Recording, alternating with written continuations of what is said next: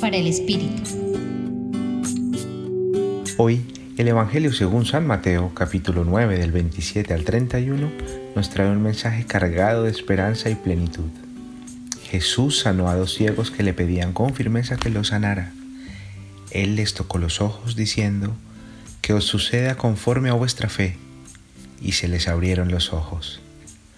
Significativo regalo nos ofrece este pasaje en tiempo de Adviento y muy propicio para que en nuestra preparación para la Navidad reflexionemos sobre aquello que queremos que renazca o se mejore en nuestro corazón y que dé sentido profundo a nuestra vida y a nuestras relaciones con los demás. Jesús recibe a estos dos ciegos al llegar a la casa, los acoge, los escucha y pone su corazón en el sufrimiento que traían, en su miseria, en su dolor en este encuentro de manera cercana, confiada y profunda, pone de manifiesto el amor de Dios. Por su parte, los ciegos, sin dudarlo en absoluto, evidencian su fe en Jesús y confían en que serán sanados.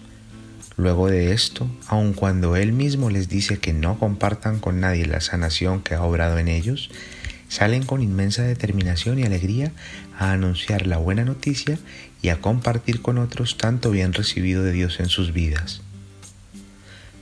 Te invito ahora por algunos minutos a orar con alguna de estas tres preguntas. ¿Qué quieres pedir hoy a Jesús con absoluta certeza y fe para que obre su sanación física, emocional o espiritual en ti? ¿Tienes algo que te ciegue y no te ayude a relacionar mejor con quienes convives? Cuando experimentas sanidad y salvación, ¿Anuncias la buena nueva con otros? Compartió contigo Gustavo Adolfo Espinel Barreto desde el Centro Pastoral San Francisco Javier de la Pontificia Universidad Javeriana.